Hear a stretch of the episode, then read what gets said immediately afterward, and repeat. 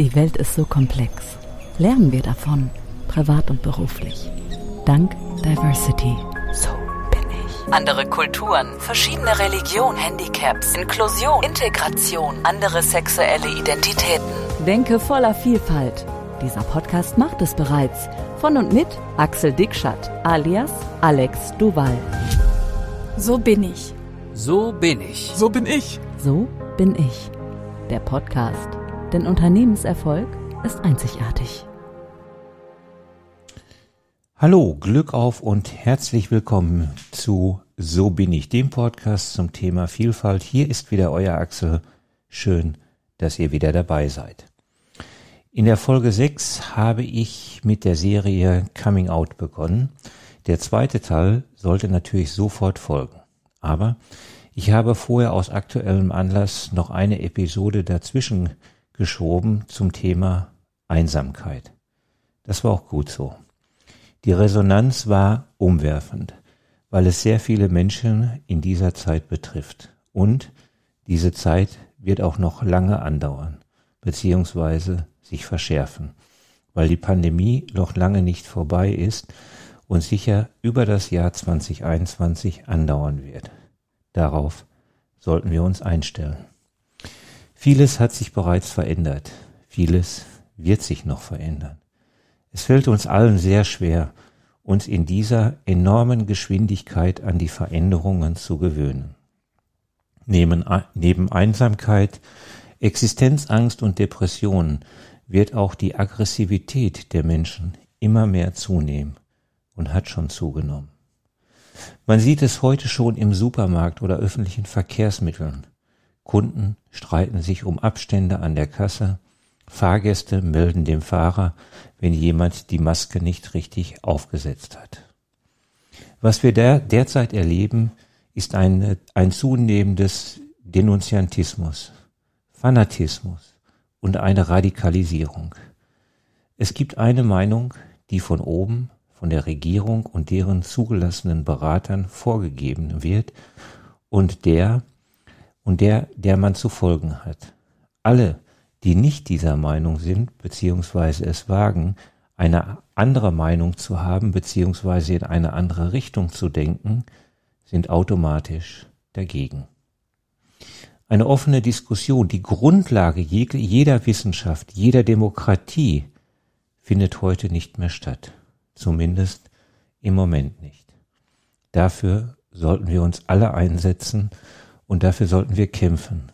Denn dafür haben wir viele, viele Jahrzehnte über Generationen hinweg alles gegeben, dass das so ist. Dies gilt auch für ein Thema, mit dem wir uns hier und heute beschäftigen möchten, nämlich mit Vorurteilen. Auch Vorurteile lassen in der Regel keine offene Diskussion mehr zu. Man hat eine gewisse Überzeugung, eine Meinung, die man emotional von einem Individuum auf eine Gruppe überträgt. Man kann auch über auch als dies auch als Übergeneralisierung interpretieren. Die Frage ist, woher kommen Vorurteile? Zunächst muss man wissen, dass Vorurteile erst einmal nicht negativ sind. Vorurteile sollen uns in erster Linie schützen. Man trifft einen fremden Menschen, scannt ihn einmal von oben bis unten und steckt ihn in eine gewisse Schublade im Gehirn. Diese Schublade hat auch immer ein Etikett, auf dem steht, wer oder was sich in dieser Schublade befindet. Das kennen wir alle aus unserem privaten beziehungsweise geschäftlichen Leben. Wir alle tun das. In der Urzeit war das überlebenswichtig. Der Mensch war auf der Jagd und traf ein großes Tier. Schublade Gefahr. Es war Zeit zum Weglaufen. Dies kann auch heute noch gute Dienste leisten. Jemand geht alleine im Dunkeln durch einen Park eine, und eine dunkel gekleidete, nicht identifizierbare Person kommt auf einen zu. Und das Gehirn schaltet sofort auf Aufmerksamkeit. Man ist wesentlich konzentrierter und achtsamer. Alles ist gut. Es kann aber auch negative Folgen haben und das dürfte heutzutage die Regel sein. Sie hindern und behindern uns in unserer Persönlichkeitsentwicklung, bei unseren Geschäften, in den zwischenmenschlichen Beziehungen und vor allem Vorurteile sind immer die Vorstufe von Hass und Gewalt. Von daher noch einmal die Frage, woher kommen Vorurteile? Durch die Erziehung, Eltern, Umfeld, Schule als Beispiel. Man wurde in eine tief religiöse Familie geboren und hat die Schulzeit und die Jugend in einem kirchlichen Umfeld verbracht. Oder durch die Zugehörigkeit einer bestimmten Gruppe, zum Beispiel eine radikale, politische, sportliche oder religiöse Gruppe. Auch hier werden bestimmte Kategorien von Menschen entwickelt. Durch einen Führer, zum Beispiel aktuell in der Türkei oder in Polen. Hier sagt der jeweilige Präsident, was für eine Lebensform die angeblich richtige ist und alle anderen Formen werden abgelehnt. Oder auch durch eigene Erfahrung, im schlimmsten Fall durch Hörensagen. Dazu zwei, wie ich finde, recht, recht schöne Beispiele als Metapher natürlich. Ein Mensch befindet sich in einem Raum mit überwiegend osteuropäischen Leuten. Der Mensch verlässt den Raum und stellt draußen fest, dass ihm seine Geldbörse fehlt. Er geht zurück und fragt in die Gruppe, wer hat mein Portemonnaie gestohlen?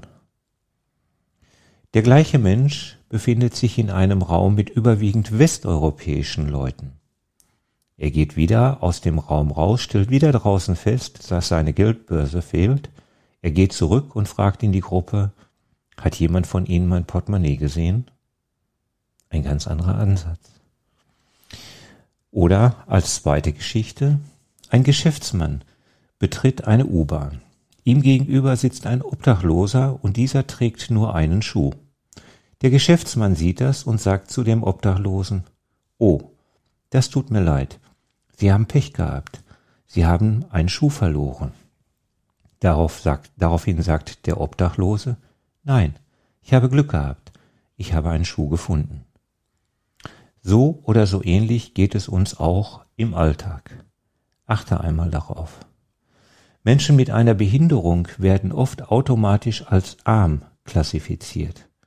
Beobachte das einmal in einem Geschäft. Wenn ein Mensch mit einem Handicap oder einer Behinderung reinkommt, meistens muss er erst lange einen Verkäufer suchen und wenn er dann einen gefunden hat, wird er oft zunächst, das wird ihm oft zunächst das Billigste angeboten. Das ist respektlos. Menschen mit einem arabischen, asiatischen oder afrikanischen Aussehen werden oft geduzt oder in einem sehr gebrochenen Deutsch angesprochen. Das ist respektlos. Besonders dramatische Auswirkungen haben Vorurteile in der heutigen Zeit auf Menschen mit einem arabisch klingenden Namen, wenn sie sich um eine Arbeitsstelle oder um eine Wohnung bewerben. Hier wird oft alleine aufgrund des Namens eine Absage erteilt. Manchmal kann der, dieser arabisch klingende Mensch, der arabisch klingende Name, der Mensch, der dahinter steht, wesentlich besser Deutsch sprechen als der Kunde oder der Arbeitgeber, der die Stelle zu vergeben hat. Meistens sind die Menschen sogar hier in Deutschland geboren. Vorurteile wirken sich auch auf Menschen mit anderen sexuellen Identitäten aus. Es gibt überhaupt keine Begründung, Rechtfertigung oder Entschuldigung dafür, weder sachlich, persönlich noch emotional, dass diese Menschen in welcher Form auch immer diskriminiert, ausgegrenzt oder nicht akzeptiert werden. Dennoch gehört es heute immer noch zum Alltag vieler betroffener Menschen. Du glaubst das nicht? dann empfehle ich dir, einen Bahnhof oder einen Flughafen zu besuchen. Schaue einmal, was passiert, wenn sich zwei Frauen oder zwei Mess Männer herzlich in den Arm nehmen und sich zum Abschied oder zur Begrüßung küssen. Beobachte einmal, wie da die Menschen reagieren. Es wird immer noch ganz verachtend von der Seite heruntergeschaut. Und wenn Kinder in der Nähe sind, werden sie zum Teil von ihren Eltern weggezogen nach dem Motto, schau da nicht hin. Wie ist so etwas in der heutigen Zeit überhaupt noch möglich? Dazu hilft ein Blick in die Geschichtsbücher. Wir alle wissen, dass homosexuelle Menschen über Jahrhunderte in, in der Kirche ausgegrenzt und verfolgt oder getötet wurden, zumindest als Unchristen abgestempelt wurden. Daran hat sich bis heute, wie wir wissen, nichts geändert.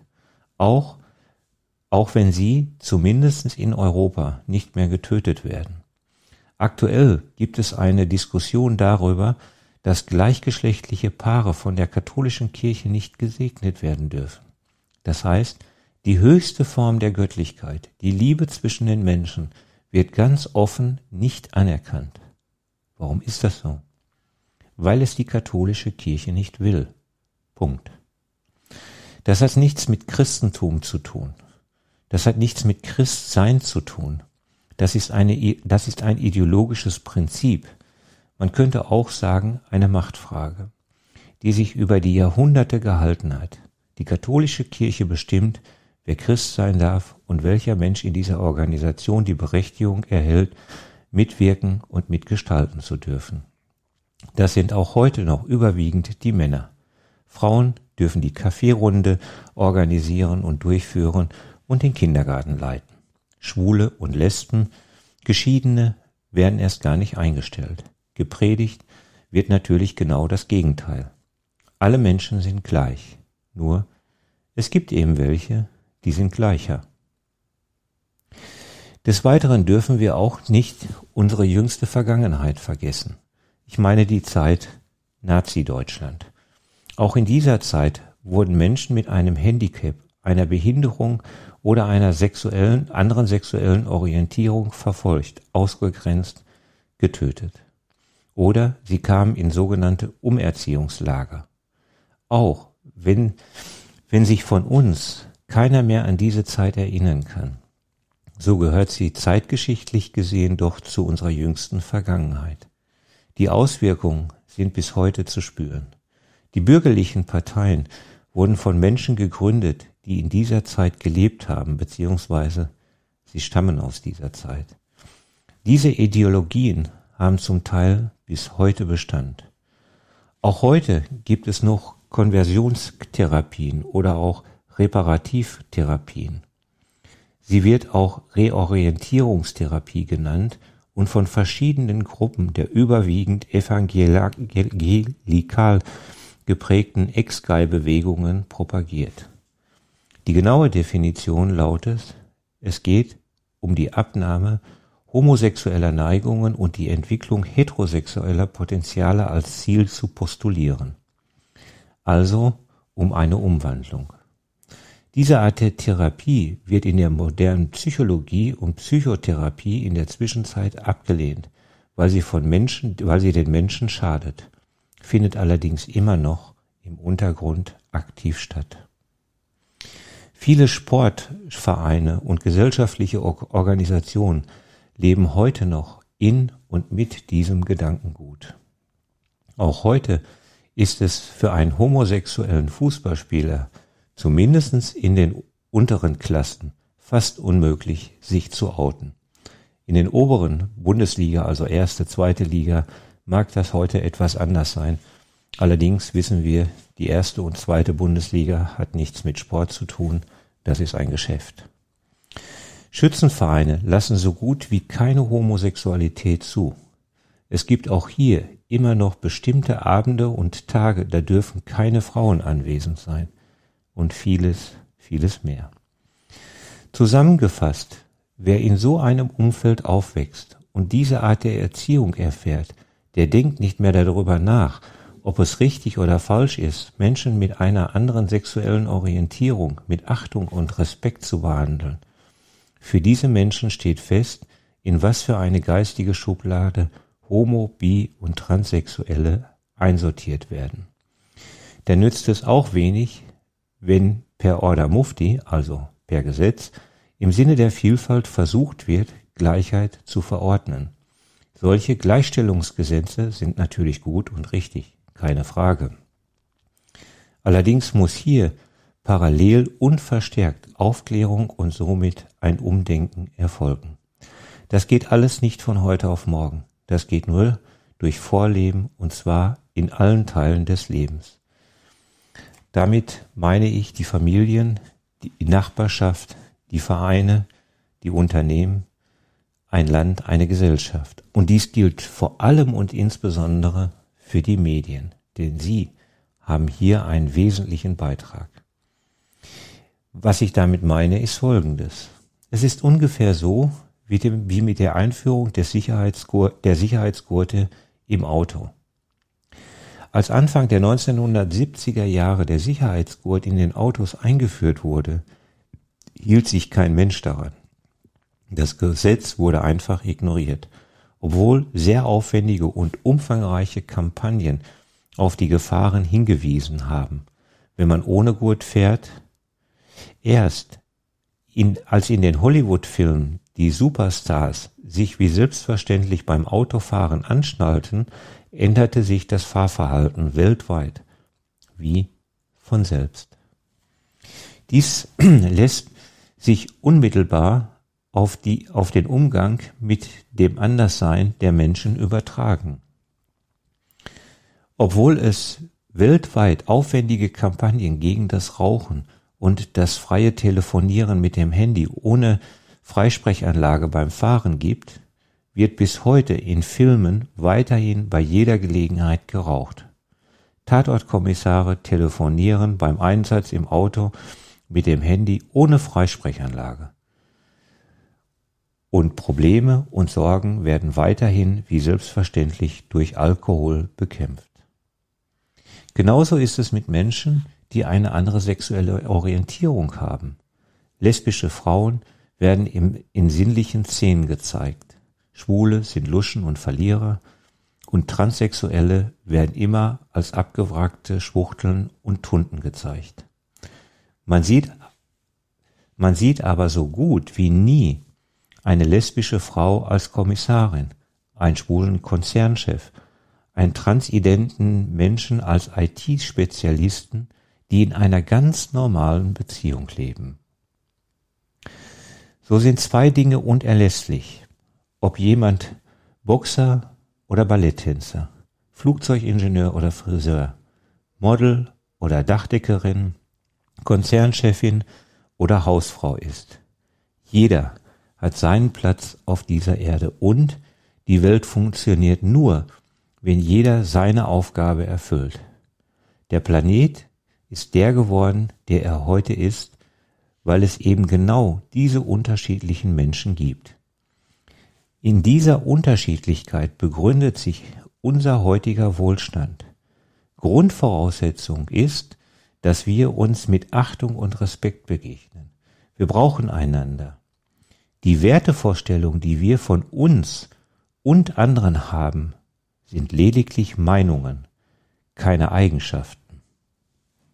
Und zweitens, wir sollten uns bewusst sein, dass es reiner Zufall ist, wer wir sind.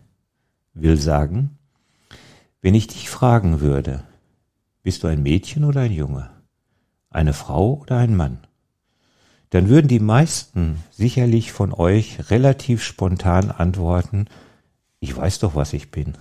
Ich sehe aus wie eine Frau, denke und fühle weiblich und habe sogar einen weiblichen Namen. Umgekehrt auf der männlichen Seite. Wenn dem so ist, dann kann ich dir natürlich nur gratulieren. Denn dann bist du einer beziehungsweise eine, eine von etwa drei Viertel der Menschen, bei denen das Geschlecht klar ist. Dies gilt nämlich nur für etwa 70 bis 75 Prozent der Kinder, die jährlich geboren werden. Bei allen anderen steht das Geschlecht zum Zeitpunkt der Geburt nicht fest. Warum ist das so? Nun möchte ich hier keinen Genetikvortrag halten. Erstens kann ich es nicht und zweitens können es andere wesentlich besser. Aber ein kurzer Exkurs in den Sachunterricht der Grundschule sei mir erlaubt. Wir wissen, dass wir zwei Chromosome benötigen, damit ein Lebewesen entsteht. Wenn wir als Chromosome zwei X haben, wird es ein Mädchen. Bei XY wird es ein Junge. Das X kommt immer von der Frau, und das zweite Chromosom vom Spermium des Mannes. Also der Mann liefert mit seinem Spermium das zweite Chromosom, entweder ein X oder ein Y. Soweit, so gelernt. Es kann aber auch sein, dass im Spermium erst einmal nichts drin ist. Nochmal. Es kann aber auch sein, dass im Spermium erst einmal nichts drin ist, also kein Chromosom. Dann ist die Geschlechterfrage offen. Und das passiert in 25 Prozent aller Fälle. Das zeigen neueste Untersuchungen. Wir haben auf jeden Fall immer ein X, das der Frau, weil das im Ei begründet ist. Wenn das Chromosom des Mannes zum Zeitpunkt der Befruchtung nicht eindeutig ist, dann kann in der weiteren Entwicklung alles Mögliche passieren. Es hängt von ganz vielen Faktoren ab, von der Genetik, von den Hormonen und welche männliche und weibliche Hormone zu welchem Zeitpunkt das Embryo erhält. Die Entwicklung ist dann vollkommen offen. Wem das interessiert, der kann das alles einmal nachlesen. Das führt hier sicherlich zu weit. Ist aber und sollte vor allen Dingen mittlerweile Grund- bzw. Allgemeinwissen sein, damit man zumindest diesen Teil der Welt ein bisschen besser versteht. Wie wir sehen, ist es eben nicht normal, wenn wir sagen, dass wir eine Frau oder ein Mann sind. Genauso normal ist es, wenn die Geschlechterfrage offen ist. Warum tun wir uns also so schwer, mit anderen Identitäten im Alltag zurechtzukommen? Weil es von unserer Evolution nicht in unser Schema passt. Mehr nicht. Die Evolution hat ganz klar das männliche und das weibliche Geschlecht unterschieden. Alle anderen wurden ausgeschieden. Dadurch stärkte sich der Mann im, im Sinne von Jagen, logisches Denken und all diese Dinge. Auf der anderen Seite die weibliche Seite, Fürsorge, Behüten, Lernen und die Emotion. Eine Frau allerdings, die heute sehr buschikos daherkommt und klar definiert, wer sie ist und was sie will, ist in der Zwischenzeit von der Gesellschaft voll akzeptiert, was wiederum mit der Geschichte der Emanzipation zu tun hat. Ein weicher, gefühlvoller, künstlerischer, spiritueller Mann dagegen noch lange nicht. Noch einmal, es ist reiner Zufall, ob wir eine Frau oder ein Mann geworden sind. Genauso normal ist es aber auch, dass, dass wir als Frau oder dass eine Frau in einem männlichen Körper geboren wurde. Genauso wie umgekehrt. Es steht also niemandem zu, hier zu B bzw. zu verurteilen. Wenn wir unsere gesamte schöpferische Kraft nutzen möchten, wenn wir aktiv für eine bessere Welt in Frieden und Freiheit uns einsetzen möchten und wenn es uns wichtig ist, dass wir uns persönlich, unsere Familie, unser Geschäft, unsere Stadt, unser Land sich weiterentwickelt, dann ist es wichtig, dass wir alle Menschen so nehmen, wie sie sind. Sie mit Achtung und Respekt behandeln, die Dinge beim Namen nennen und eine Haltung an den Tag legen, dass wir zu dem stehen, was wir sagen. In diesem Sinne danke ich fürs Zuhören. Gerne weitere Informationen unter www.axel-dikschat.de. Bleibt vielfältig. Bis zum nächsten Mal. So bin ich. So bin ich. So bin ich. So bin ich. Der Podcast. Denn Unternehmenserfolg ist einzigartig.